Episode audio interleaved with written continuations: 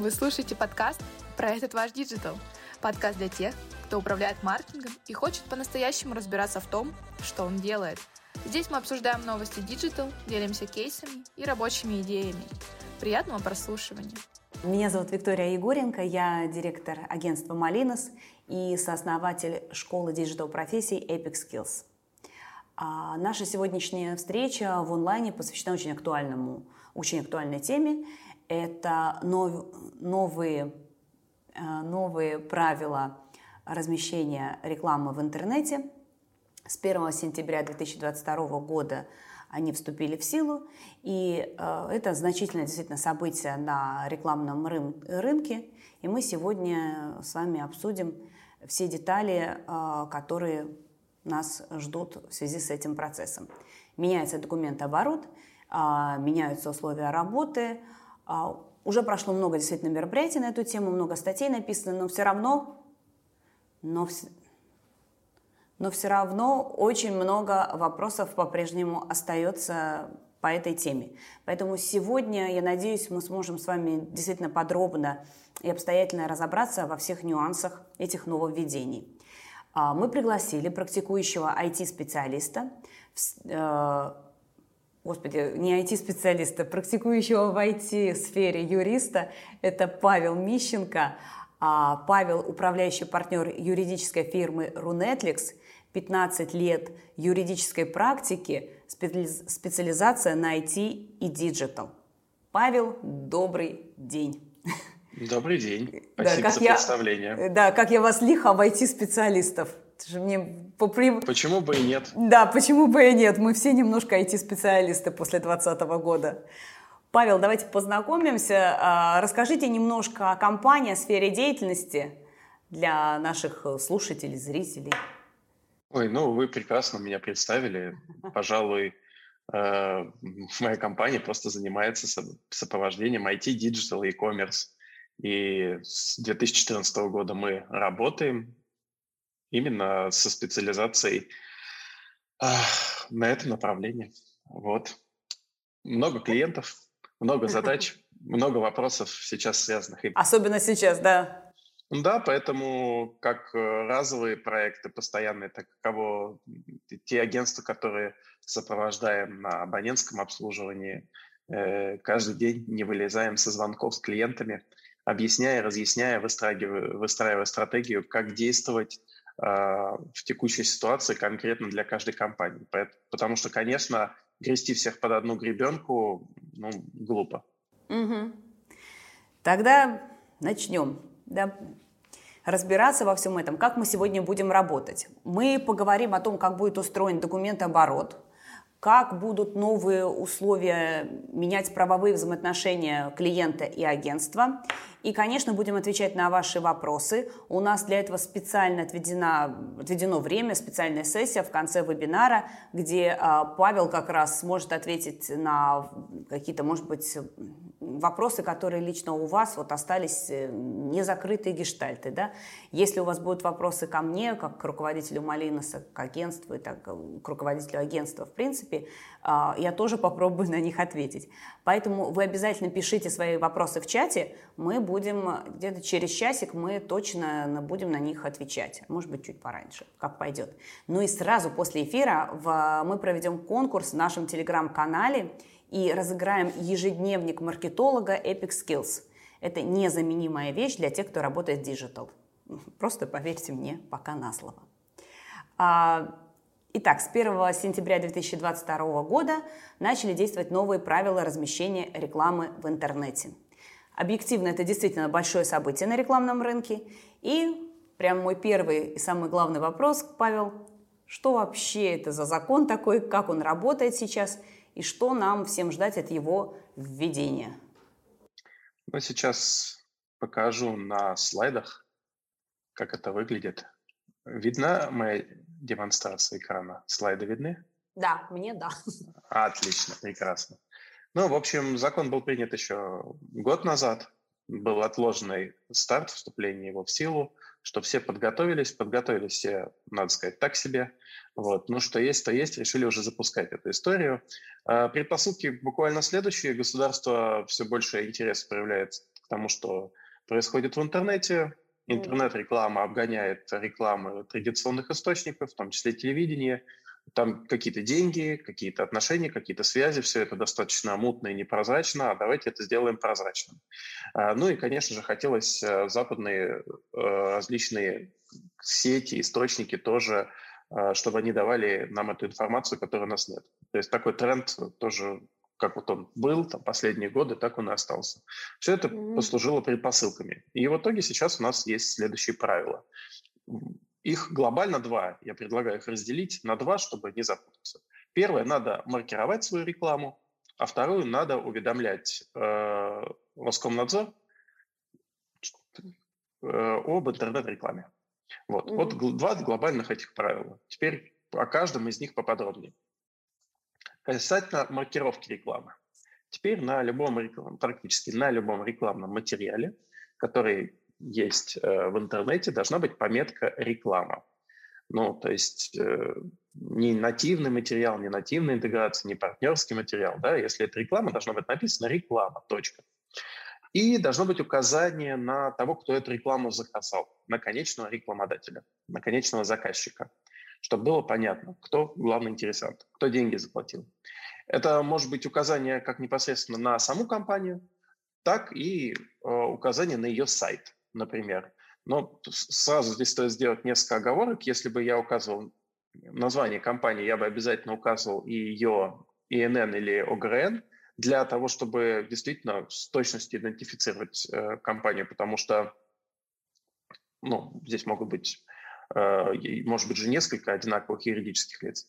Uh-huh. Или если бы указывал сайт, то убедился, что на сайте есть реквизиты компании, есть реквизиты рекламодателя, потому что иначе это будет неким злоупотреблением, на мой взгляд.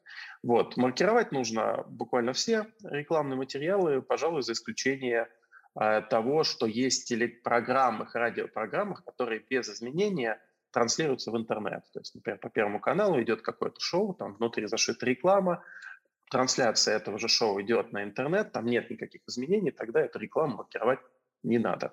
Вот. И это первый большой блок, весьма логичный, честный достаточно, да, чтобы люди отделяли рекламу от рекламы. Вот. Э, в принципе, если бы на этом ограничились, все бы немножко побухтя, побухтели, mm-hmm. но вряд ли бы наш вебинар с вами сегодня был. Да, я, кстати, помню эту еще историю, вот когда я только увидела, уже вышел первый пример в телеграм-канале с эм, тем самым зданием, зданием, господи, прости, господи, все, Милохиным, да, переклинила. Я вспомнила, вообще не знаю, может, вы помните тоже, Павел, раньше в, в прессе было на правах рекламы так тоненько писали, где, где было, так сказать, за денежку были статьи размещались, там писали на правах рекламы. Я думаю, блин, это вот какой, какой-то вот возврат вот туда, либо э, вот эта маркировка дошла и до интернета, типа на правах рекламы.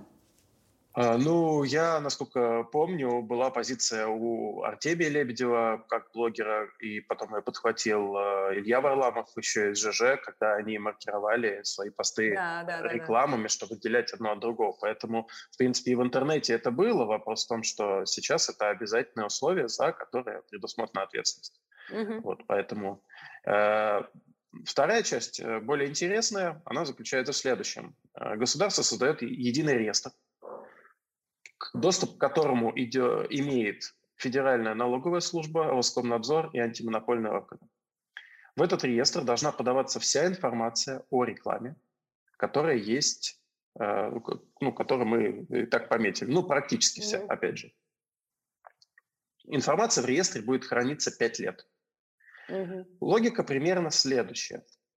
Государство ходит, хочет видеть цепочку денег. То есть, например, у нас некий рекламодатель, э, есть некий заказчик, он заказал рекламу агентству и, и передал ему деньги, сказал, пожалуйста, э, вот найди мне блогеров, э, которые прорекламируют мой товар. Это агентство нашло еще одно агентство, перекинуло ему деньги. Это агентство еще нашло еще одно агентство, и то, наконец-то, блогеров. Да? Вот, по сути, в реестре будут должна быть отражена вся цепочка от начала, от главного заказчика до, того, до блогера, у которого разместили. И, по сути, государство в идеальном сценарии хочет видеть деньги и а, то, о чем стороны договорились на каждом этапе. А, как это выглядит на практике? Для начала до, до момента размещения рекламы, в подавляющем большинстве случаев, а, или сам рекламодатель, заказчик, или агентство, выступая его посредником, или, там, допустим, рекламная сеть э, регистрирует в специальном, через специального посредника э, креатив, который они будут размещать, рекламный креатив, и получает токен. Токен или ID, это вот mm-hmm. разные сейчас названия, ну, в общем, некую текстовую ссылку, mm-hmm. которая должна интегрировать э, в ссылку на рекламу или куда-то как-то, как-то иначе. Потом она может начать спокойно откручивать рекламу, публиковать ее, показывать и так далее. А спустя месяц она должна будет отчитаться. То все участники цепочки рекламы должны будут отчитаться о своей части. Сколько они получили за это денег, сколько набрала публикация э, и массу других параметров рекламы, которые нужно будет заполнить. Соответственно, здесь же стоит отметить, что непосредственно Роскомнадзор эту информацию не принимает. Ее нельзя подать непосредственно в Роскомнадзор. Ее можно подать только через специальных посредников, операторов рекламных данных. У меня на презентации они называются ОРД. И эти mm-hmm. операторы рекламных данных, их сейчас, их сейчас 7 штук. Это ребята, которые, по сути, будут выполнять на коммерческих условиях э, функцию посредника, которая позволяет передать эти данные от э, всех участников цепочки в реестр. Вот эти господа и их контакты. Mm-hmm. Сейчас с ними, соответственно, у них очень много работы. Вот. А чуть позже будет, наверное, очень много денег. А, потому что, в принципе, это, безусловно, бизнес. Сейчас они работают условно бесплатно. Они говорят, конечно, давайте мы тестируем, проверяем гипотезы, допиливаем наш программный продукт, устраняем баги, но какого-то определенного этапа они будут, начнут работать по каким-то рыночным расценкам. Вот. Да, этот сюрприз нас, наверное, накроет попозже, те расценки. Ну, это не сюрприз, это, это уже очевидная реальность, просто это ближе к зиме, скорее всего, будут рыночные расценки операторы рекламных данных брать за то, что передают данные. Угу. Просто, я так понимаю, пока непонятно, сколько будут брать. Э, вообще непонятно, и там, не знаю, еще летом, когда ходили слухи какие-то типа 1% от рекламных mm. бюджетов, но это было, по-моему, это было сказано просто наугад, скажем так. Вот, скорее, опять же, все еще сильно зависит от э, типов э, рекламных э, кампаний, mm. размещений их. Одно mm-hmm. дело это реклама в Директе, другое дело это посевы среди блогеров, третье дело это реклама баннерная на сайте. Ну, вряд ли все под одну гребенку, можно там процент от рекламного mm-hmm. бюджета брать. Поэтому здесь все только начинается. Стоит отметить, что пока оператор рекламных данных не имеет своего официального статуса. Закон действует, а оператор рекламных данных своего статуса не имеет.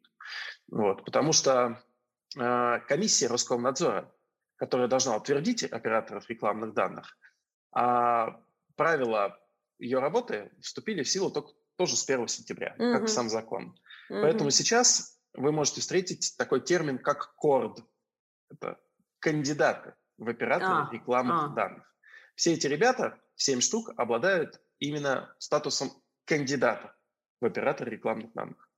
Соответственно, ожидается, что к октябрю э, те, кто ну, хотя бы немножко справились э, со стартом всей этой истории, получат статусов операторов рекламных данных. Но Роскомнадзор говорит, что уже сейчас надо подавать информацию о сентябрьских рекламных кампаниях, заключая договоры с кандидатами в операторы рекламных данных. Угу. Да, есть такой процесс. А теперь давайте о самом насущном и важном поговорим о том, как готовиться, какие действия должны совершать участники рынка в этот период. Ну и самое интересное, что делать, чтобы избежать нарушений. И все-таки, что будет, если нарушили?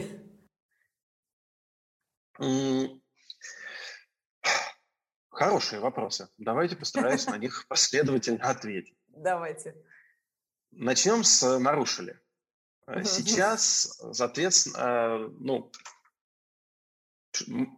самое частое, что я слышу, сказали, что до марта не будут штрафовать. Вот, вот так вот, это вот э, общий такой слух. Давайте здесь немножечко более внимательно разберемся. Действительно, сейчас нету специальной ответственности за неподачу данных в реестр. А, то есть, если мы сейчас просто говорим, да не хочу я в ОРД ничего не подавать, да, в принципе, и Роскомнадзор, как орган, который контролирует этот процесс, не может, на специального состава нет. Он может, конечно, что-нибудь найти из текущих составов, ну там, это, если он и что-то притянет за уши, то это не очень, скажем так, значимые по деньгам, ну, какие-то пару тысяч рублей, mm-hmm. три тысячи рублей. В общем, да и вряд ли. Да и действительно Роскомнадзор афишировал свою позицию, что он за до марта, пожалуй, ничего делать не будет. Вот. Ну, если хотите, поверьте Роскомнадзору нас. Но есть и важный момент. Как мы помним, есть несколько обязательств. Есть обязательства о передаче данных в реестр и есть обязательства о маркировке рекламы. Угу. И вот за маркировку рекламы отвечают антимонопольные органы, угу. ФАС. Они никому ничего не обещали. Да, они вообще серьезные ребята, насколько я помню, по своему большому опыту жизненному.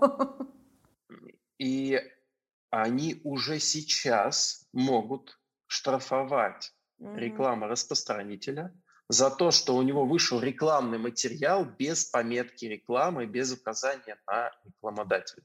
Реклама распространителя – это те, тот, кто в итоге рекламу у себя разместил. Ну, владелец сайта, у которого висит рекламный mm-hmm. баннер, блогер, а, рекламная, там, в каких-то случаях рекламная сеть, где там, не знаю, контекстную рекламу она разместила, да?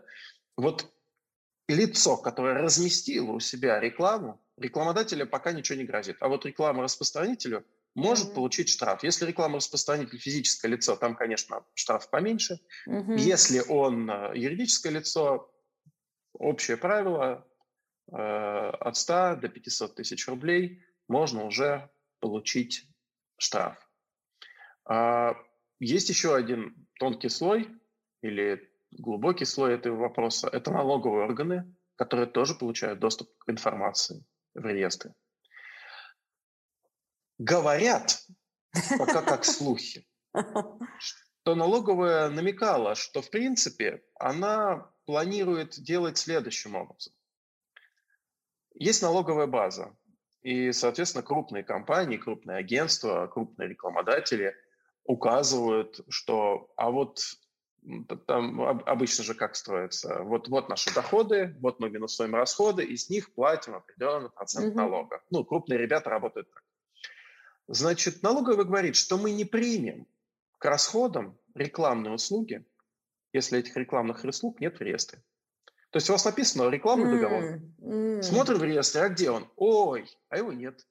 Mm-hmm. А, насколько это правовая позиция, насколько она выдержит э, в суде непонятно, но этот риск существует. То же самое uh-huh. с НДС. Зачет НДС, если а НДС-то вот, вот рекламные услуги были, нет, ну и тогда э, их зачитывать не будем.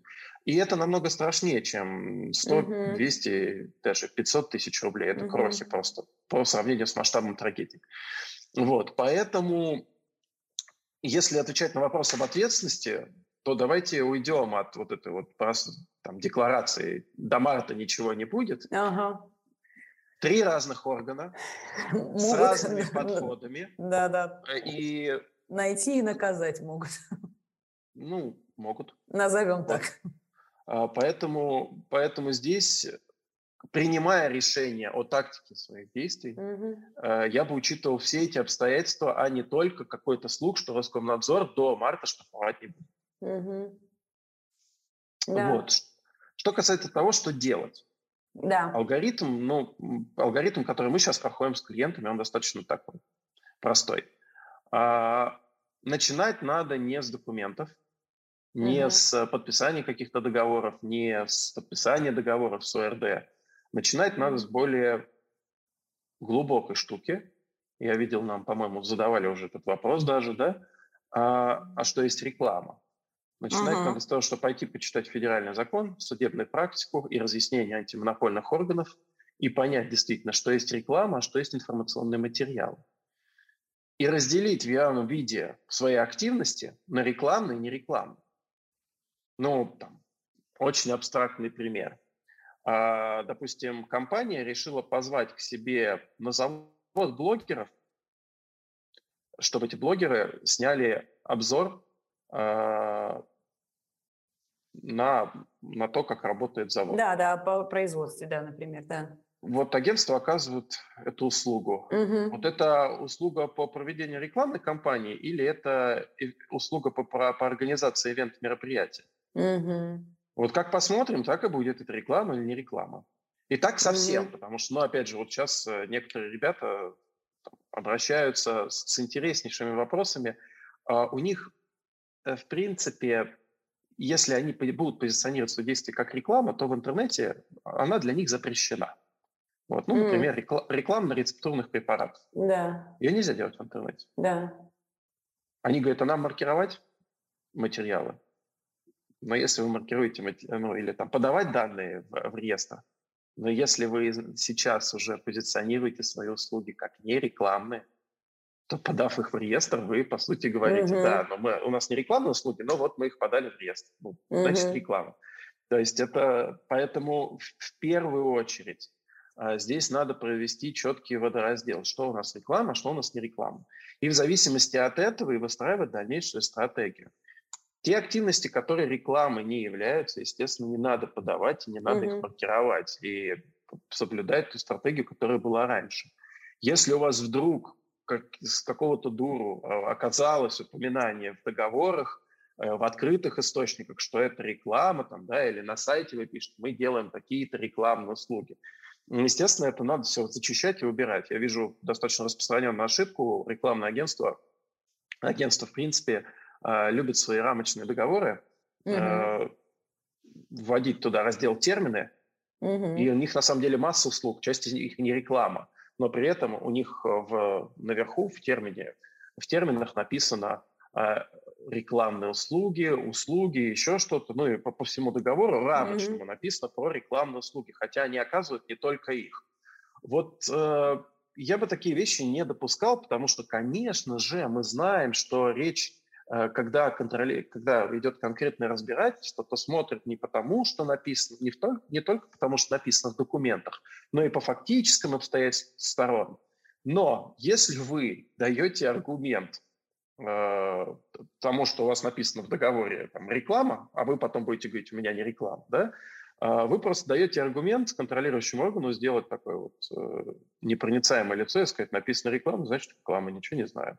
И идите потом доказывайте. Зачем себе создавать эти трудности? Соответственно, если это не рекламные услуги, значит, нигде и не должно это таким образом называться. Не надо смешивать эти понятия.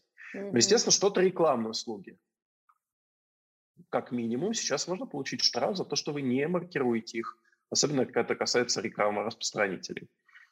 Значит, видимо, рекламу надо маркировать. А, надо пойти к ОРД, списочек был ранее этих uh-huh. замечательных ребят, э, выбрать, заключить с ними договоры а, и, соответственно, начать подавать эту информацию. Ну или, если мы, речь идет не об агентствах, речь идет о там, mm-hmm. рекламодателях, соответственно, договориться с агентствами, кто подает информацию в ОРД, переложить. Сейчас большинство агентств забирают эту обязанность, соответственно, подписывают дополнительные соглашения. Ну и во, во всем, э, во всех этих действиях, э, в анализе э, нужно понимать, что чем вы больше, тем больше вам внимания. И наоборот. Вот. Ну, то есть, условно, если посмотреть текущую практику, то блогер, который размещает информацию, не, не очень маленький блогер, который размещает mm-hmm. малень, информацию маленькой компании, менее заметен. Ну, если он чи- чисто не сорвал какой-то куш, да? А, та же маленькая компания, она будет размещать э, информацию, например, у Варламова, Пивоварова там, или там, там, других или Артемия Лебедева, не знаю, да, там в Ютубе, они автоматически к себе привлекают больше внимания. Естественно, найдется человек, который, э, бдительный человек, который сообщит, куда надо. Да, бдительных у нас всегда много было. Ну, это не, неплохо. Наверное. Какие рекламные материалы будут соответствовать нормативным правилам, Павел? Ну, повторюсь, практически все. Единственное, что под маркировку рекламы, под, ну, по требованию, то есть э, по требованию о непередаче данных в реестр не попадают еще э, социальная реклама, насколько я помню, mm. еще политическая реклама mm. и рассылки по собственной базе клиентов. А, окей. То есть, и, рассылая рекламные рассылки угу. по собственной базе клиентов, вы должны их маркировать пометкой рекламы указанием на рекламодателя – но не должны передавать данные об этом в РД. Mm. Угу. Понятно. Вот, при, примерно так. Угу. А, в целом же, если говорить о реклама, не реклама, то в 2019 году ФАС выпустил прекрасное э, письмо. Угу. Я думаю, мы же с вами потом в Телеграме разместим эту э, презентацию, там будут гиперссылочки. Да, да, да. да ФАС выпустил Э, прекрасное письмо, которое, в принципе, хорошо объясняет принципы разделения рекламы, не рекламы. То есть там, где информирование потребителя просто, это не реклама. Там, где привлечение mm-hmm. внимания к конкретному товару, услуге, а, бренду, это реклама. Они это делают, они показывают э, это на разных примерах. Ну, например, есть у нас сайт, доска, э, там какой-нибудь Classified с перечнем рекламных агентств. Mm-hmm. Вот. Соответственно, в этом перечне они сгруппированы по разным направлениям. А, может быть, даже рейтинги какие-то есть там, угу. да, там независимые. Да, да, а, да. У каждого агентства есть своя вкладочка, где угу. написано да. услуги, которые наказаны. Да. Это информирование потребителя. Здесь угу. нет рекламы. Но угу. как только у нас появляется на этом сайте баннер, где угу на фоне других выделяется одно рекламное агентство, говоришь, о, обратись к нам, uh-huh, мы делаем крутой uh-huh. SMM. Или как только появляется ранжирование за деньги, то есть э, кто-то не по спортивному принципу выше других, там, с пометкой, да, да, да, это да. реклама. Ну вот на таком простом э, примере это неоднократно объясняется. Естественно, можно смотреть и судебную, uh-huh. и практику, и практику антимонопольных органов. А, много можно смотреть практики по рекламе алкоголя, которая не очень есть разрешена э, в интернете. Э, ФАС да. ее нарабатывал уже годами. Вот, например, можно посмотреть там э, кейсы, опять же, забивайте там Ивлеева, Пивоваров, Варламов, алкоголь, ФАС, там, не знаю, забейте, uh-huh, в, uh-huh. Э, увидите по, по принципу, там, по, Варламов, по поехал в Катар, так, на секундочку, мусульманскую страну, да, с обзором э, страны, и в этом обзоре он пьет алкоголь. Mm-hmm. Ну, там, в, в какой-то части. Причем, ну, там вот, вот он вот так вот прям вот стакан брендированный, mm-hmm. вот как-то его там пьет, да, вот очень отчетливо. Вот. В данном случае ФАС посчитал это рекламой, потому что, э, собственно, распитие алкоголя с такой тематикой э, выпуска, да, и с таким акцентом на вот эти вот действия, оно э, не соответствовало, прямо скажем, самому ролику. Вот, поэтому подходы уже есть, подходы будут и дальше применяться, mm-hmm. ну, ФАСом-то уж точно. Вот как Роскомнадзор это будет трактовать, это, это хороший вопрос. Вот. Э, Роскомнадзор, не знаю, интересно. Пока Роскомнадзор говорит, подавайте все. Все Понятно. подавайте. Хуже не будет. Лучше подать все, ребят. Вот. Э, но, правда, правда, здесь есть один нюанс так. по поводу рекомендаций Роскомнадзора. Э, есть ряд рекламы, которая действительно, ну, то есть или есть ряд э, информации, которую действительно надо сильно подумать, подавать э, ее в реестр или не подавать, или не считать ее рекламой. Например, на рынке присутствуют бартерные отношения. Mm. Ну, например, без денег, да, по-братски. Да, да, да, ты, да, я. Ты мне, да. я тебе. Да, да, да. А, давайте смотреть. У нас три органа, которые это контролируют. Роскомнадзор говорит, конечно, до бартерные отношения надо подавать, безусловно. Ну, логично с его стороны. Антимонопольные органы, видимо, тоже придерживаются этой позиции. Угу. Можем ли мы что-то получить э, вопрос от антимонопольных органов? Ну, если промаркируем, то вопросов нет. А, но информацию из реестра видит налоговая. Да-да-да, только подумала, да, налоговая. И чтобы вы можете провести реальный эксперимент, придите к своему финансовому директору, консультанту угу. или бухгалтеру и сказать, «Э, слушай, Э, налоговая видит э, бесплатные услуги или бартерные услуги. Угу. Что происходит дальше? Угу. Вот. И это, собственно, ответ на вопрос, например. Угу. Да?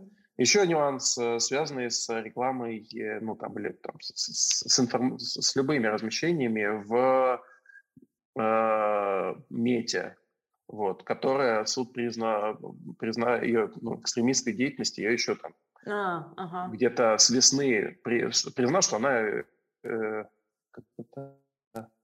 ведет экстремистскую деятельность. А, иноагенты, да, там иноагенты, что-то они, там. Они, они э, признаны ведущими экстремистскую деятельность, они не то чтобы иноагенты.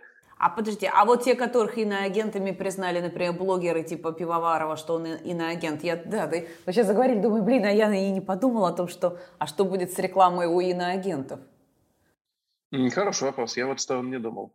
Но вот в сторону, э, в сторону там, мета могу сказать в явном ага. виде, что сейчас есть позиция, что, ребят, в мету нельзя закидывать денег, ну, то есть как бы финансировать ее, да, закидывать да. в нее напрямую денег, это как-то вопросики.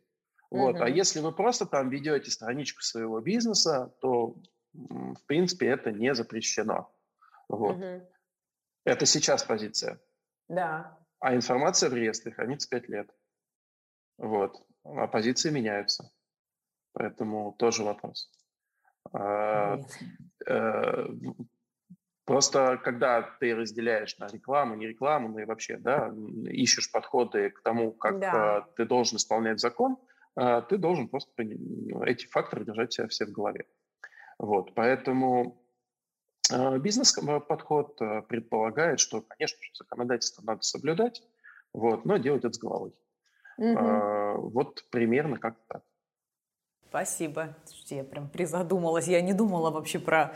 Что-то я вот про Facebook с Инстаграмом, про собственное ведение даже не задумалась. Сейчас думаю, блин, нет, а собственное точно... Ведение, собственное ведение проблем никаких нет. А, э, пока, действительно, так суд, сказали. Суд, явно, нет, суд в явном виде это выделил, да, но вопрос там, э, выделил эти аспекты. И сейчас есть и практика и антимонопольных органов, А-а-а. и а, а, практика других судов, которые говорит, что, ну, там, ну, например, размещение тех же значков э, Инстаграма и Фейсбука, оно как бы не является здесь э, нарушением. Mm-hmm. А, но, опять же, мы сейчас говорим там про реестр, да, про mm-hmm. какое-то будущее и так далее. Вот, интернет все помнит, но не настолько, а реестр точно все помнит. Да-да-да.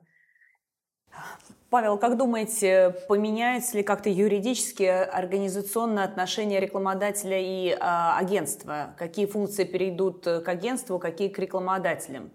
Нужно ли как-то корректировать э, документацию в связи с этими нововведениями всеми? Да, безусловно. Безусловно, э, уже меняется. И вообще, возможно, рынок агентский ждет передел. Очень важно понимать, что рекламодатели – теперь видят все деньги в цепочке. У них есть доступ, и они могут увидеть. Я заплатил большому агентству 100 рублей, а до блогера дошло 3 рубля. Угу. Вот за это время была такая-то цепочка. О, как интересно. Поэтому, ну, там, в, в идеале, да, э, все данные цепочки видят контролирующие органы и рекламодатель через личный кабинет в реестре. Соответственно, это уже меняет отношения. Если да. говорить про юридическую часть, то уже сейчас а, рекламодатели и агентства заключают а, дополнительные соглашения угу. к своим договорам, предметом которых по большей части является передача заказчиков агентствам функции по уведомлению УРД, ну и вот по всей этой, угу, угу. По, по всей этой истории. Э, вопрос, кто как договаривается, какие текстовки согласует, ну, понятно, что там должно, должен быть определенный э, перечень информации. Ну вот мы в свои допники включаем э, следующую информацию, что агентство вправе самостоятельно выбрать ОРД, через который будет подавать. То есть это mm-hmm. не должно диктоваться самим э, рекламодателем. О том, что mm-hmm. информация, которая передается, исключается, то есть передача данной информации не является э, разглашением э, конфиденциальной информации. Mm-hmm. Потому что, естественно, ранее подписаны договоры и да, NDA, в которых mm-hmm. написано. А мы, ну, когда обычно работаем на стороне агентств, например, да, мы указываем, что, ребята, сейчас, э, в принципе, возможно, это дополнительное соглашение, оно не влечет за собой каких-то сто... увеличения стоимости услуг, но если появится а, расценки ОРД. Угу. Если агентству надо будет платить ОРД, то агентство вправе в одностороннем порядке пересмотреть условия дополнительного соглашения и огласить дополнительную стоимость. Потому что если агентство сейчас это не предусмотрит, подписывает допник на длительный период, а, то с э, следующего года э, его маржинальность резко снизится, потому что обязательства подавать есть, а обязательства накладывают дополнительные траты, которые оно не может переложить на на заказчика, потому что с дуру подписала, не подумав. Угу. Вот. Ну, естественно, э, это переговоры агентства, заказчика и обсуждение их на тему того, что, ребят, а что у нас реклама? Вот, более, более четкое и точное отношение к этому. Еще стоит отметить, что агентство, которое работает, например, с блогерами, ведь все, инфо... все должны передавать информацию по цепочке. Mm-hmm. А, если кто-то не передал, ответственность лежит именно на нем. Но зачем вообще привлекать себе внимание? Поэтому, скорее всего, агентству в данном случае придется подавать информацию и за самих блогеров. Угу. Вот. А, в общем, ну, вот работы сейчас, например... добавится. Агентством работы добавится. Да, ну вот э, у меня есть телеграм-канал.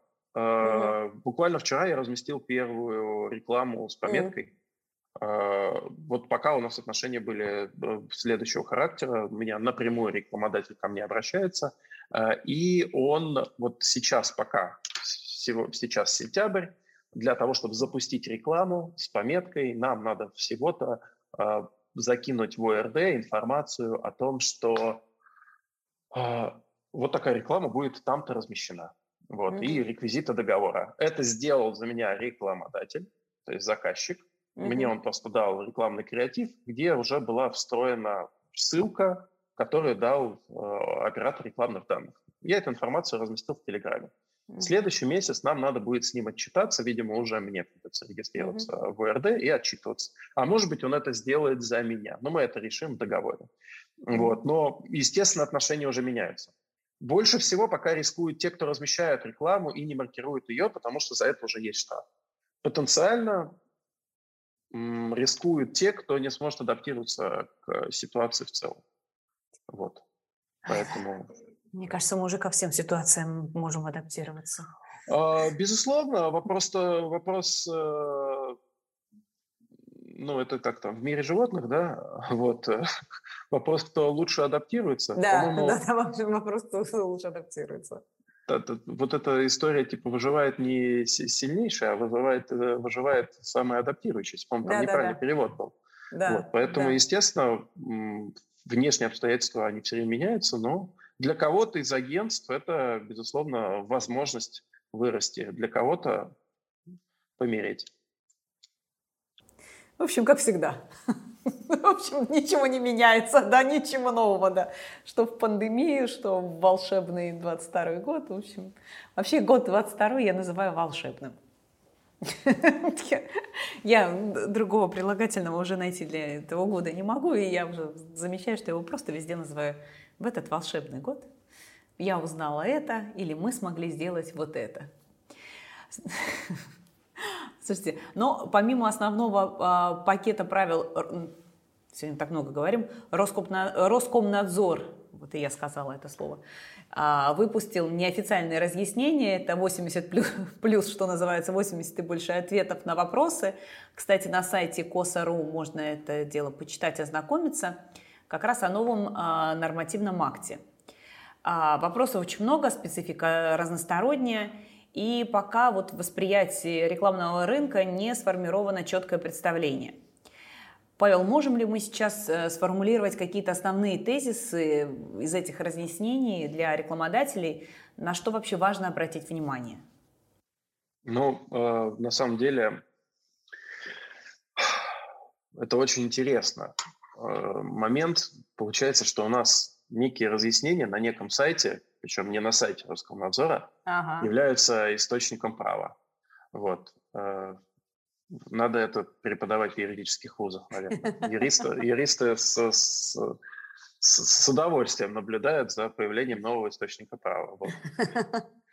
Э, с одной стороны, понятно, почему Роскомнадзор, возможно, не размещает эту информацию у себя. Потому что ну, зачем? Лучше, может, потом поменять что-то. Вот. Э, с другой стороны, к этим разъяснениям, естественно, надо, пока это действительно наш источник понимания того, как они будут работать, нельзя это взять и соединить и сказать, вот основные тезисы. Там совершенно разнонаправленные вопросы по совершенно разным кейсам, но когда э, мы сейчас пишем правовые справки, э, мы даем ссылки где-то на закон, где-то на подзаконные акты, где-то на разъяснение Роскомнадзора, где-то на видео встречи Роскомнадзора. Вот э, буквально, э, вот, ну, вот буквально вчера я говорил, а вот на сороковой минуте ага. Роскомнадзор сказал, что в Телеграме реклама – это реклама. Вот я писал угу. справку. Угу. А, насколько это рабочая история, не знаю, но я бы рекомендовал внимательно штудировать эти разъяснения, а, как и все вновь появляющееся, потому что ну, мне напоминает это, естественно, там, коронавирус, mm. когда, mm-hmm. опять же, чисто понятийная история. Mm-hmm. Не, не, но ну, только здесь это искусственная история сложилась, когда вот на старте чего-то э, правила только утверждаются. По сути, mm-hmm. весь год нас ждет этакая ситуация, когда мы будем, э, ну, по сути, так, по понятийному э, присматриваться к разъяснениям, письмам первой практики. Потом это все более-менее устаканится mm-hmm. и найдет свое отражение в законе. Э, о чем говорить? Если нам в июле, в августе твердили, что порядок следующий. Сначала в одном месяце ты размещаешь рекламу, в следующем месяце, в течение 30 дней с момента предыдущего, ты по ней отчитываешься. Угу. Но сейчас лежат, раз, э, лежит, э, господи, новый проект документа, который, э, в котором написано следующему. Ты отчитываешься в течение 20 дней с момента размещения или там с момента показа рекламы. По-моему, что-то в этом угу. роде написано. Вот на что нам ориентироваться? Бог его знает. Поэтому здесь придется все время держать руку на пульсе. Угу. Нет, так-то мы, мы не жалуемся.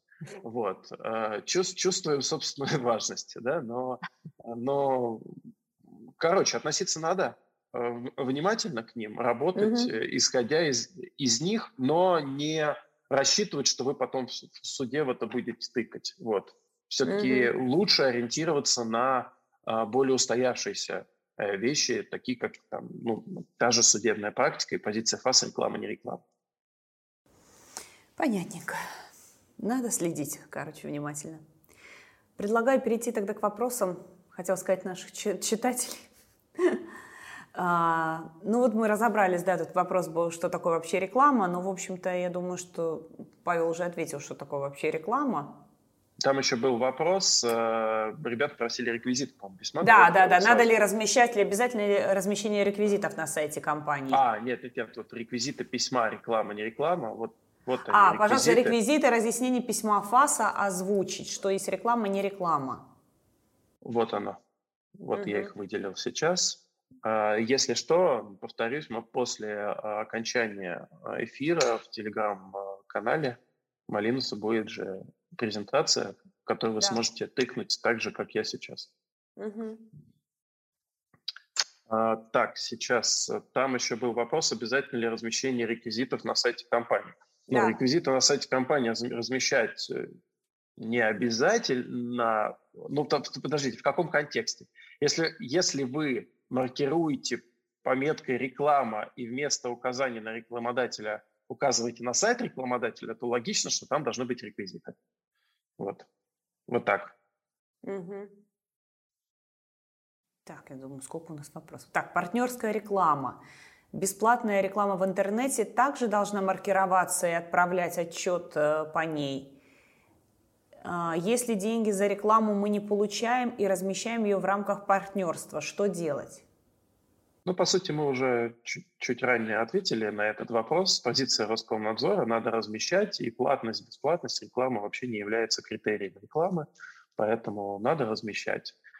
А мы с вами затронули вопрос, что если вы будете считать это рекламой и будете ее э, подавать в реестр, то, возможно, к вам будет повышенное внимание со стороны налоговых органов э, при какой-нибудь проверке. Они зайдут в реестр, посмотрят, увидят. Э, они могут быть, может быть, не увидят ваши документы а, во время проверки, но зайдут в реестр и увидят, о, оказывается, вы рекламу бесплатно размещали. Вот. Последствия сходите, поговорите со своей бухгалтерией. Узнаете много интересного. Да-да-да. Ну, поэтому да, дальше отвечать не буду. Да, тут понятно. Каждый делает вывод сам. Павел, тут еще вопрос по поводу рекламы совместных акций, где указаны партнеры акции, например, размещены их товарные знаки, которые, например, предоставляют призы. Вот это как э, рассматривать как информирование об услугах, это возможно, спрашивают, или это все-таки тоже реклама? Ну, тут оно, я думаю, что для целей закона важнее, кто подал, э, кто оплатил эту рекламу. Mm. Соответственно, мы же будем указывать не заказчик рекламы, который оплатил ее, да, и оплатил агентство, рекламной сети, блогеры и так далее.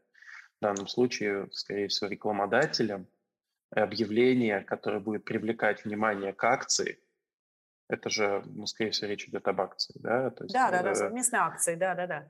Но, но у совместной акции, как правило, есть один заказчик, и этот заказчик – суть рекламодатель в контексте нового закона. Государству, честно говоря, скорее интереснее не ну, сколько людей организует акцию, а кто и сколько денег заплатил. Ну, это, знаете, я так подозреваю, вот, например, там, не знаю, какой-нибудь инструмент Bosch, у него акция в магазинах Максидом. Максидом размещает, например, акцию совместную с Башом. А, и вот это вот, вот такая история. Вот здесь кто получается? Максидом тогда и получает. Да, тогда получается Максидом должен подавать все эти истории. Максидом ведет, скорее всего, э, заказывает эту рекламу, допустим, в Яндекс Директе, да, платит да, да. деньги с Директа, ссылка ведет на сайт Максидома, а следовательно, Максидом в данном Максидом, случае да, является да, рекламодателем да. в разрезе. Ну, как, как мне кажется. Да, я тоже думаю, что логично это выглядит так. А тут еще вопрос про, ну вот, не, не без реферальных ссылок, вот наша специфика тут сразу. А, размещение реферальной ссылки у себя на сайте в рамках тоже партнерской программы. То есть так называемая лидогенерация. Это тоже реклама? Нужно ли маркировать такую вот историю? Ну, зависит от того, что у вас там написано. И ну, как это сформулировано. А, то есть вопрос формулировок. Ну, вопрос того, это информирование или привлечение внимания к конкретике какой-то. Надо смотреть в каждом конкретном случае. Mm, mm, вот. то есть тут, ну, тут... повторюсь, там все, что касается партнерских материалов и партнерок, э, Э, бесплатных размещений и так далее, да, надо смотреть. Mm. Вот. Ну, то есть тут нет общего места, тут надо конкретно посмотреть формулировки, что там и так далее. Ну да, но задумываться надо. То есть мы, мы, задум, э, мы задумаемся по, по типу почему-то, угу. а надо задумываться по содержанию. Ага. И по содержанию, и опять же по э, еще один критерий, к которому возвращаемся, заметно-незаметно. Mm. Угу. Ну, тоже его в голове держать. Да? Понятненько. Угу. Да, просто я сейчас даже вспомнила, вчера ставили как раз э, рекламодателю метку для робота ВК, и она настолько незаметная, это маленькая метка, что ее видит действительно только, ну, только робот действительно видит. Э, глазом человеческим практически нереально увидеть эту метку. Да, поэтому, не, да. заметно, незаметно, я еще про последний тезис от алгоритма. А, нет, это я поняла, это уже, да, про что песня. А, ну вот любимые вопросы лично у меня про налоговую. Налоговая не зачтет расходы на рекламу, на рекламу кому? Рекламодателю или агентству? Так сказать, кто крайний для налоговой? Ну, там по всей цепочке, там же все в, рас... в расходах угу. это будут показывать до, до последнего. Ну, есть, угу. опять же, мы не знаем, зачтет она или не зачтет, сможет ли она продавить эту позицию, будет ли вообще ее продавливать. Но как бы со стороны, кажется, грех не попробовать. Поэтому если рекламодатель указал это в расходах, агентство потом оказалось это в расходах, потому что, опять же, заплатило блогеру, да, ну, всем будет весело. Так, может ли рекламное агентство не заключать договор с ОРД, а обязать, о, вот это мне нравится, ОРС передать данные по договорам за всех участников цепочки размещения и зарегистрировать креатив. Ну, рекламное агентство именно обязать, э, именно да. обязать вряд ли может, потому что может э, рекламное агентство не является рекламодателем, оно является в данном случае скорее посредником. Посредником. Угу. А, рекламодатель в некоторых случаях, если он является владельцем товара, там, обладателем исключительных прав на него, кажется, так сформулировано, он может обязать ОРС переда- передавать э, э, данные, может переложить эту обязанность на ОРС. А кто-то сейчас из юристов писал юридические конструкции, что действительно рекламодатель поручает агентству в своем лице переложить эти обязанности на ОРС. Ну, ну что-то вот в этом роде. Mm-hmm. Вот. Э, в принципе, такая возможность э, в законе предусмотрена. И, в принципе, некоторые операторы рекламных сетей по совместительству, являющиеся ОРД, делают все для того, чтобы бесшовно передавать mm-hmm. данные. Ну, тот же Яндекс Директ, mm-hmm. да, да, да. по сути, в своем рекламном э, кабинете сделал дополнительные вкладочки, там еще что-то, да, там, ну, там минимальное количество действий для того, чтобы эти э, данные передавать. Но я бы по умолчанию думал следующим образом. Если кто-то ошибется, то в подавляющем большинстве случаев ответственность все равно на каждой из сторон. Только если вот рекламодатель не поручил это ОРС, потому что так может предусмотреть закон, во всех остальных случаях, как разъяснял э, Роскомнадзор, ответственность будет на каждом из участников цепочки. Рекламодатель, рекламораспространитель, рекламная сеть – могут спросить с каждого. И угу. ты можешь поручить эту обязанность по договору, но если она не будет исполнена, то придут к тебе. А ты уже потом пойдешь по договору, а, соответственно, это получать а, с, с, эм, с того, кто тебя подвел. Но это еще с него получить надо, это же суд. Да-да-да. В общем, получат все. А посредник, рекламное агентство, тоже должен отправлять свои отчеты – несмотря на то, что рекламораспространитель подает данные в ЕРИР. В ЕРИР. В ЕРИР. Когда посредник является участником цепочки, через которую проходят деньги, насколько я понимаю, позиция Роскомнадзора, он должен подавать данные. Потому mm-hmm. что деньги проходят через него, и, возможно, часть денег у него и оседает. А, когда когда рекламное агентство, по сути, не является посредником, например, оно просто помогает настраивать контекстную рекламу, при этом рекламный кабинет непосредственно рекламодатель. Рекламодатель сам туда заводит деньги, а посредник просто помогает ее. То, то, то есть не посредник, а по сути подрядчик, который помогает настраивать контекстную рекламу. Он mm-hmm. ничего подавать никуда не должен, потому что он не, не участник цепочки. Угу. Он просто Спасибо. руками помогает и за это получает отдельные деньги, опять же, угу. не связанные с деньгами рекламных бюджетов. Угу. Какие обязанности у конечного рекламодателя? Он со своей стороны может не подавать сведения, если рекламное агентство уже по, по, подало, подало рекламное агентство? Он может переложить эту, э, эту святую обязанность на рекламное агентство, угу. помня при этом, что рекламное агентство, если его подведет, то скорее всего, ему придется за это отвечать. Угу. По закону он может скорее это переложить на рекламную сеть, вот, угу. но не на рекламное агентство. Посмотрим еще практику. Да. Написано еще так, так не так, так, ну, написано так себе. Вот, поэтому как это будет трактоваться, вопрос. Надо ли указывать на баннере рекламное агентство, кроме конечного рекламодателя? Нет, нет на сайте, то, то есть маркируется тот, кто, ну, чтобы было, по, по, основная задача здесь, чтобы было понятно, кто рекламируется. Mm-hmm. На баннере ты указываешь только, это здесь двух мнений э, быть не может, это как раз э, статья 18.1 закона о рекламе, там очень четко написано, что должно, как это должно быть промаркировано. Эта часть написана исчерпывающе, слава богу. Угу. Может ли рекламодатель избежать такой отчетности? Ну, в договорах масса рекламодателей сейчас пытаются избежать этой отчетности, передавая ее агентству. Uh-huh. А еще он может ее избежать, если он не считает то, что он размещает рекламой. Uh-huh. Но тогда это, все должны это не считать. Все в цепочке должны считать, что это не реклама. Вот в случае с тем же Яндекс Директом, например, это, скорее всего, сделать вообще не удастся, потому что там все, все будет реклама. В случае с другими форматами, э, если все стороны решили, что это не реклама и ведут себя соответствующим образом, значит, может избежать, ну, ну потому что это не реклама.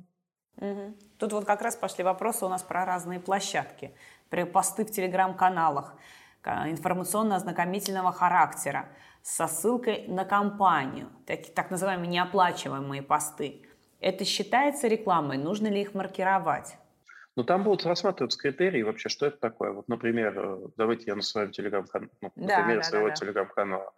А, например, я веду телеграм-канал и достаточно много рассказываю о разных аспектах, разных э, компаниях, э, разных учебных мероприятиях. Mm-hmm. И моей тематика моего телеграм-канала с этим связана.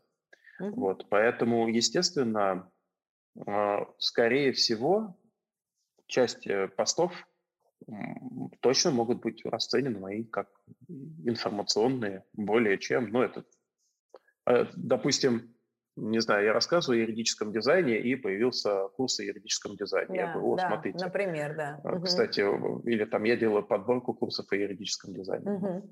Это вполне себе пост информационного характера. Вот, он типовой для меня. Но тут вдруг у меня появляется информационный пост о кизлярских ножах. Ну, например. Ага. Ну, тоже Не, ну логично для юриста это, в общем, про нажит. Но весь контент мы до этого как бы предполагал, что этот контент не, э, не соотносится. Не да, да, Но да, естественно, да. естественно, что на телеграм-канале никому в целом не будет важно, оплачено или не оплачено, например, да, если вы привели... Mm-hmm. Э, и если контролирующие органы вдруг там, посчитают это рекламой, то у вас есть определенные риски. Владельцы телеграм-каналов, которые размещают информационно-ознакомительные ссылки на компании, на чужие, да, так или иначе, могут быть в некой зоне риска. Ну, в каком объеме зависит от вашего масштаба, mm-hmm. зависит от вредности вашей аудитории mm-hmm. а, и от а, того, что вы именно там написали. Mm-hmm. Mm-hmm. Я тоже так думаю, что тематика будет иметь значение. А, при размещении рекламы, продолжаем про Телеграм, при размещении рекламы в Телеграм на бирже, вот, пишут, нам сказали, что реклама в мессенджерах пока не попадает под действие закона, и поэтому маркировке не подлежит. Так ли это? А по вашим словам, Павел, подлежит, заметил наш слушатель, да, да, да. По моим словам, подлежит. По словам Роскомнадзора, а, их э, их трансляция, по-моему, в Питере, какая-нибудь 50 или 60 минута, а, они явно об этом говорят, угу. что реклама в Телеграме, такая же реклама в интернете. Угу. Я видел позицию, о которой вы говорите. Угу. На мой взгляд, позиция на соплях и угу. будет э, размотана при первой соприкосновении с действительностью. Там mm-hmm. позиция заключается в следующем. Реклама в мессенджерах – это э, реклама по электронным, э, по, по, по сетям электросвязи, кажется, как-то так. Э, для них есть отдельное регулирование. Роскомнадзор mm-hmm. сам признал Telegram мессенджером, поэтому на мессенджеры это не распространяется. Возможно, в контексте, когда мы говорим о рассылках на конкретных да. людей, да. когда Telegram мессенджер, возможно, да. Но когда мы говорим о рекламе в каналах, которые угу. по сути являются сайтами, или в чатах, где там угу. множество людей состоит. Ну я да, такой ув... СМИ, уже небольшой СМИ, скажем так, у ну, того же Пивоварова, я уверен например. Просто. Угу. Да, я уверен, что это будет признаваться рекламой, и позиция ну, от лукавого. Не, вы угу. можете ее разделять, но просто угу. принимать э, на себя тот риск, э, что вместе с ними пойдете. Хотя э, главный, ответ, главный риск здесь, конечно же, несут э, в данном случае реклама распространителя. Угу. Сейчас. Спасибо. Сейчас, да, во всяком случае, пока так. Так, мы заключаем договор об оказании рекламно-информационных услуг в рамках определенного мероприятия, по которому исполнитель размещает наш логотип на своем сайте в разделе «Спонсор». Нужно ли уведомлять ОРД? Смотря как разместить. Но то, что ваш договор называется а, об оказании рекламно-информационных угу. услуг, уже наводит на мысль. Вот. Угу. Возможно, что-то надо. Возможно, стоит говорить о неком о а, спонсорском мероприятии или спонсорском договоре, а, как прекрасно подмечали мои коллеги, телеграм-канал называется «Медиатор», по-моему, да, угу. прекрасно совершенно телеграм-канал, он посвящал отдельный пост э, именно э, спонсорским контрактам, их отличие угу. от рекламных контрактов, но там есть определенные квалифицирующие признаки, которые надо соблюдать. Пока у вас договор на рекламные информационные материалы, ну, скорее всего, э, здесь есть некий риск. Угу, соглашусь, тут, да, мне кажется, что дело в договоре. Какой момент подлежит такой маркировке бренд-медиа?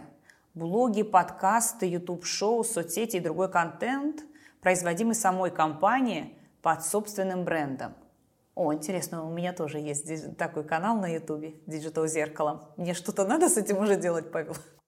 Слушайте, ну здесь, конечно, вопрос. Э, вот во всяком случае, если говорить,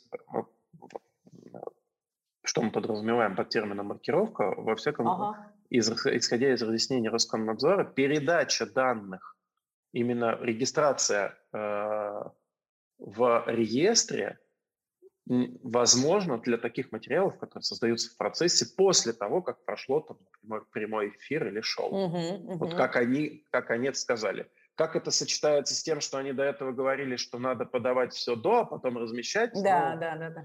Непонятно. Оставим. Ну, дело все в том, что да, что сейчас э, оказалось, тем, кто составлял закон, что форматов несколько больше, чем о которых они думали. Они думали, что, ну, окей, есть контекст рекламы, интересно, что там творится, но вообще все обязательства на себя возьмут, просто операторы рекламных сетей, они ага. сделают свои местные ОРДшки, кто не сделает по API присоединиться к текущим, и будут информацию автоматом передавать. И мы все будем видеть. Круто, но рынок интернет-рекламы больше, и он разнообразнее.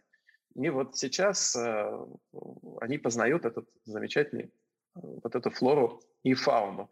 Возвращаясь к вашему вопросу, если говорить о блогах, подкастах, YouTube-шоу, да, да, да, да. и так далее, а, то я бы маркировал, если бы маркировал рекламу, а, ну, не знаю, вспоминаем YouTube, те же видео, когда рекламные ставки, например, у Дудя, они же явно отбиты реклама. Вот. Да. В этот момент можно как раз писать рекламу угу. и указывать на рекламодателя. Какой-то пример был недавно, по-моему, а, нет, это баннерная реклама был. То есть, э, в общем, здесь можно просто это анонсировать, по сути. Возможно, это, возможно, это можно делать э, в описании к материалу, но я угу. бы уточнил об этом Роскомнадзор или посмотрел бы ответы на эти 80 вопросов, возможно, они уже mm, там на эту тему отвечали, угу. надо, надо глянуть. Просто угу. я не могу эти 80 ответов все время удерживать в голове, уже что-то помню Не, не, понятно, да. Ну, вот я, я, я тоже, кстати, не задумалась, сейчас думаю, блин, точно, надо бы проверить про вот, вот это, ну, то, что вы сказали, да, мир интернета очень разнообразен, да, вот какие-то есть очевидные вещи, ты о них сразу начинаешь думать, типа контекстная реклама и так далее. А потом, да, вот это, блин, точно, еще есть бренд-медиа, а точно есть подкасты, а что, а что там и так далее. Вот я не очень понимаю вопроса, но он есть. Про в Инстаграме надо рекламу маркировать. Насколько просто понимаю, что рекламы же нет сейчас в Инстаграме. Я просто не поняла тогда вопроса. Ну, здесь есть два варианта. Или имеется рекламу... в виду пост, пост, который э, нативно выходит, не реклама, а пост в Инстаграме, наверное, имеется в виду. А, да, тут история в следующем, что если у нас, у нас может быть реклама, э, которую мы делаем через э, официальный кабинет Фейсбука. Да, да, Тут да. Он... Во, вообще вопрос, во-первых, они, по-моему, сейчас не таргетируют. Э, не, на... они, да, не таргетируются, да, да, да. А если вы даже найдете, как таргетируют, то да. подумайте, как да, это да, подумайте, да, два раза, да, да, да. Э, что касается э, нативной рекламы да. в Инстаграме, то нативная реклама – это какой-то оксюмарон.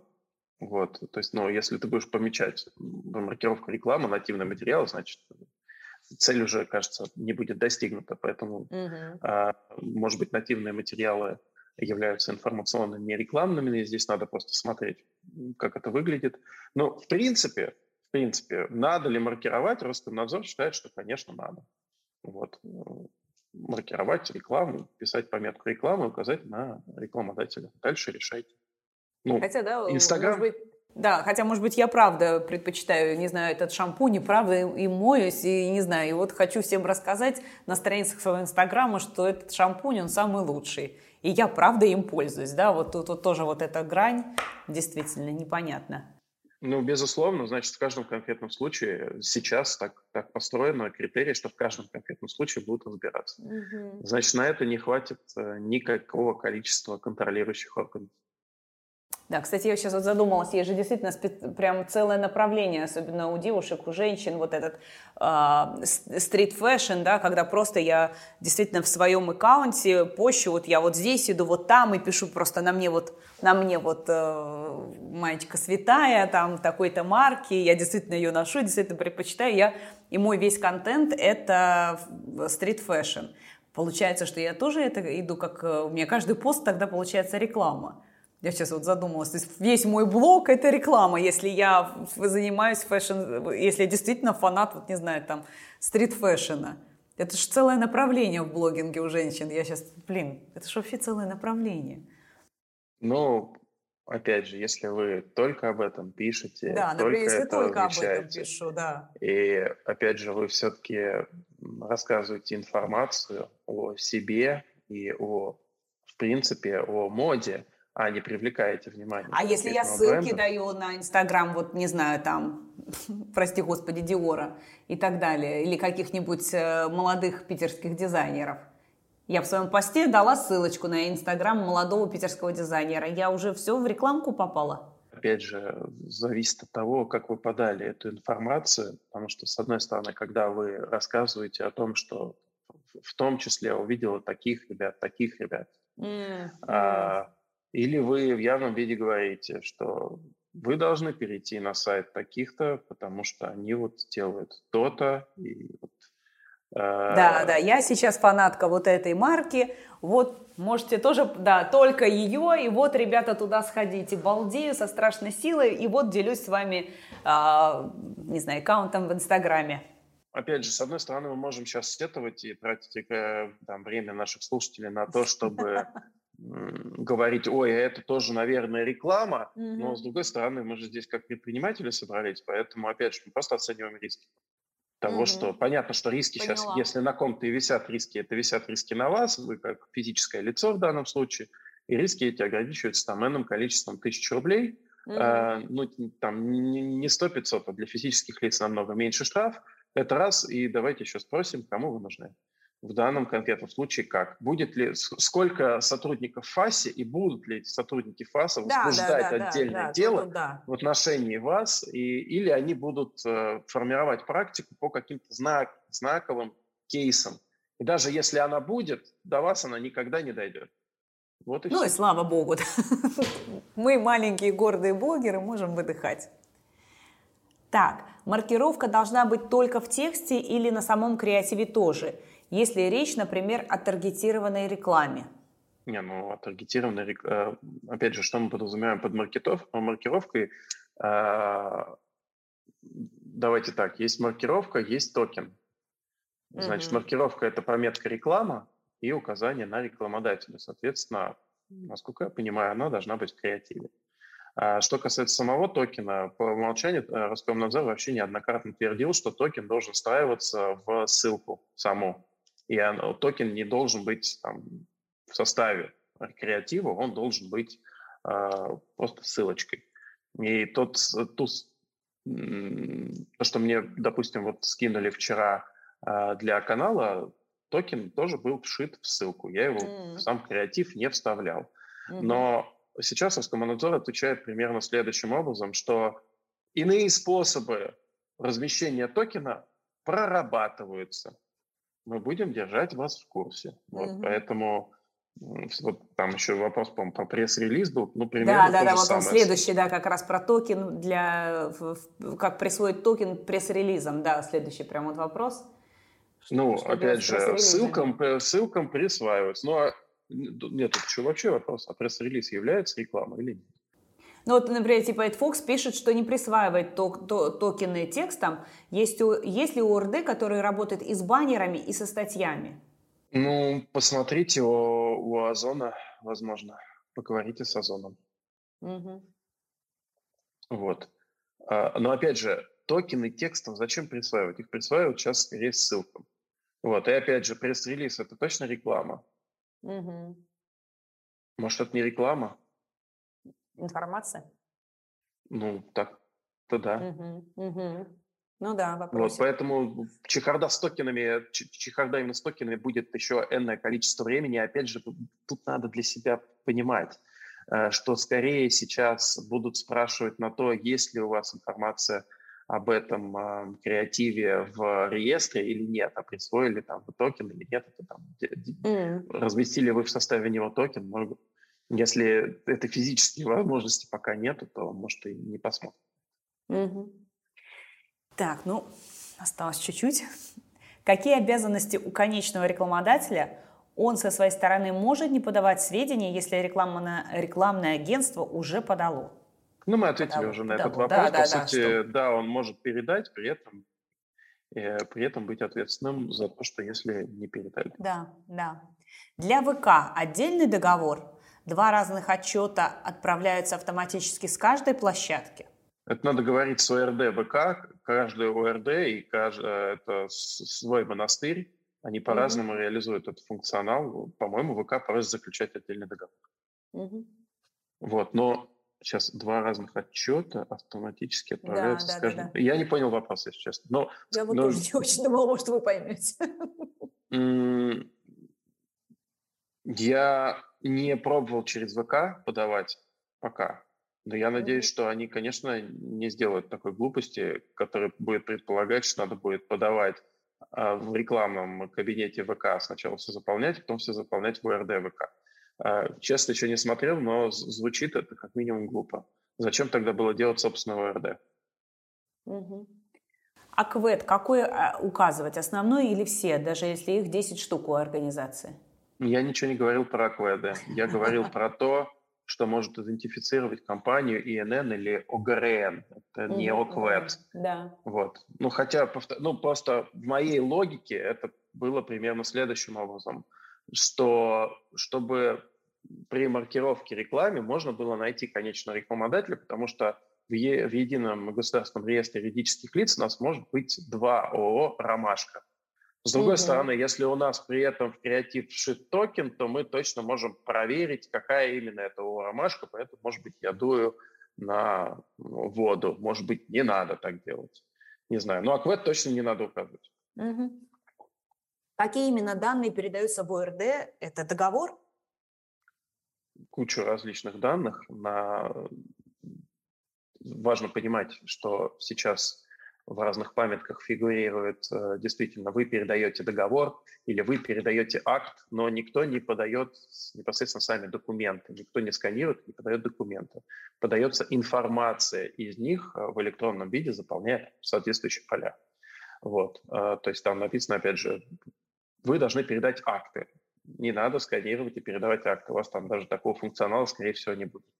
А вы передаете информацию из актов полный перечень информации есть в одном из там, постановлений или распоряжений правительства, э, там, целый список. Исходя из этого списка, ОРД будут, э, соответственно, делать свои интерфейсы. Первый раз отчитаться нужно будет в октябре, соответственно, через пару недель мы увидим, как это реализовано в интерфейсе. Угу. Вот. Так, дальше идут, как я люблю вот это. Рекламодатель, обладающий исключительным правом на объект рекламы, освобожден от передачи информации о рекламе, ну вот этот единый реестр, то, что я гордо называю ЕРЫР. Насколько я помню, он может переложить эту обязанность. Ну, не то, чтобы он прям сразу освобожден.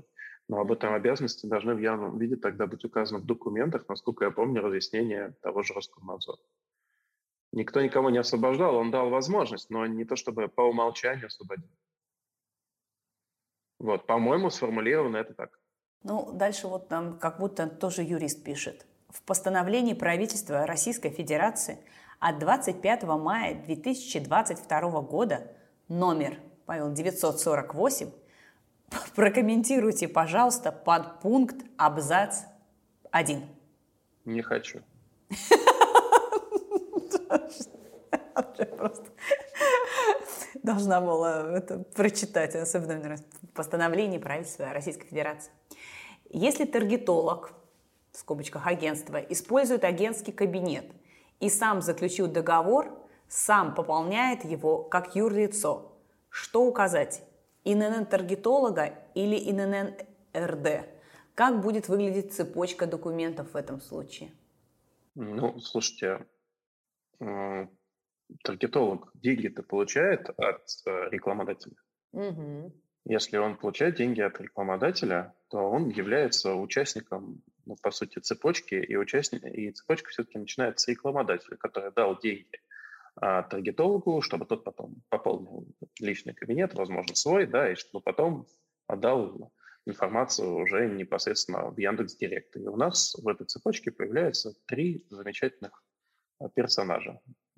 Соответственно, в Яндексе даже можно указать, насколько я помню, к сожалению, слайдов нет, ты там за себя, ты конечный рекламодатель или ты, mm. э, или ты агентство. Mm-hmm. Вот, это для удобства уже сделано, соответственно, подаешь и за себя, и за Сашку. Вот. А цепочка документов будет выглядеть следующее. Договор между рекламодателем и агентством, договор между агентством и Яндексом.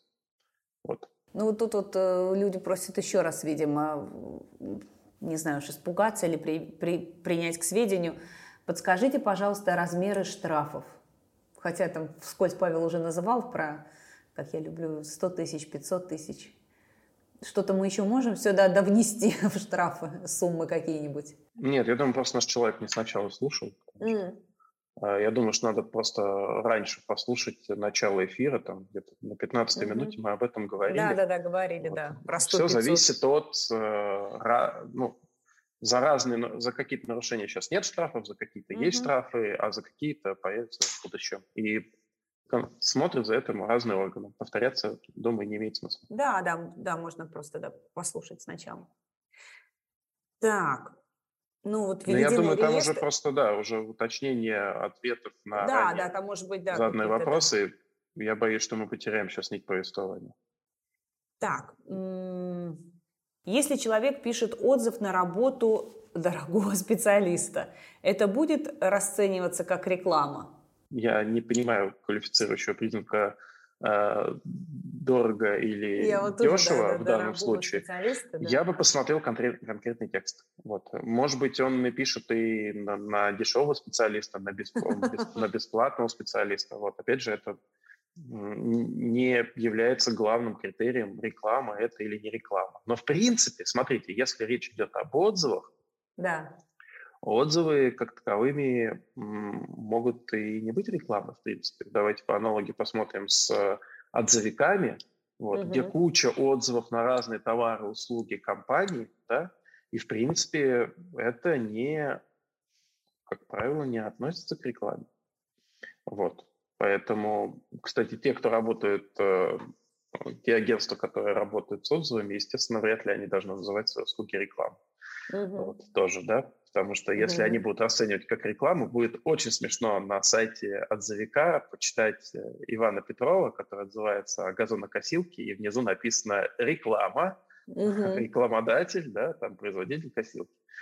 Вот, поэтому вообще, когда мы говорим именно об отзывах, э, возможно, в большей мере придерживаться того, что это не реклама. Во всяком случае, изучать нормативку в этой части и думать об этом. Ну, вот вот, я прошу прощения, да, все-таки мы не, не давайте я оговорюсь, мы не даем каких-то да. готовых рецептов и решений да, да, да. в силу того, что все сильно зависит а от контекста, б от того, насколько вы, как предприниматели, готовы на себя принимать те или иные риски. Вообще риски, предполагается, да. что вы несете эти риски. Угу. А, Поэтому мы можем дать обзор, мы можем объяснить, как думать, но мы не можем думать и принимать решения за вас. Да, потому что тут тогда не будем тут все-таки продолжается вопрос с акведами, с, с Эдфоксом, с соцсетями, с ВК про несколько отчетов, про то, что AdFox не работает с соцплощадками, только сайтами. Ну, то есть это какой-то, мне кажется, уже частный все-таки случай. Тут вот что-то с акведами, с ВК, с AdFox. Ну, то есть как, как бы тут все, все очень Прошу много. прощения, да, здесь не сталкивался, да. и надо разбирать конкретную ситуацию. Да, тут какая-то прям конкретная ситуация, да, мне тоже кажется, что да, да, да, что тут как, какие-то прям нюансы именно связаны с работой сразу нескольких площадок. Спасибо большое за вопросы. Вопросы у нас закончились. Павел, спасибо огромное за полные ответы, за такой вот большой объем на самом деле информации и за подробные ответы. А, поэтому спасибо всем, кто с нами был не знаю, час, чуть больше, полтора часа на вебинаре за интересные вопросы. Мы благодарим. А как будут внедряться изменения, покажет, конечно, только время и практика, то, что Павел сегодня действительно много рассказывал про то, что будем наблюдать, будем следить, будем внимательно отслеживать все эти нововведения. Поэтому давайте оставаться на связи и будем вместе проходить, как всегда, весь этот период изменений неопределенности. Этот год еще больше полон неопределенности даже, чем 20 который казалось уже больше неопределенности не может быть в нашей жизни, но оказалось нет, может быть. Напоминаю, что сразу после эфира в нашем телеграм-канале мы разыграем еженедельник а, маркетолога Epic Skills. И еще раз напоминаю, это незаменимая вещь для тех, кто работает в digital е. А я думаю, что это все. Недаром я Павла сегодня тоже ошибочно, так сказать, уже автоматически всех вношу в IT-специалистов. Поэтому мы все немножко в digital е, мы все немножко IT-специалисты. Еще раз спасибо большое, Павел. Всем что называется, всем спасибо. С любовью от Малиноса. С хорошего дня, всем хорошей недели. До свидания. Это был подкаст «Проект Ваш Digital». Подписывайтесь на новые выпуски на удобных для вас площадках Яндекс Музыка, Apple Podcast, Google Podcast, CastBox, SoundStream и ВКонтакте. Ставьте оценки, пишите комментарии, делитесь с друзьями. Это будет лучшей благодарностью для всей команды проекта. Чао, какао!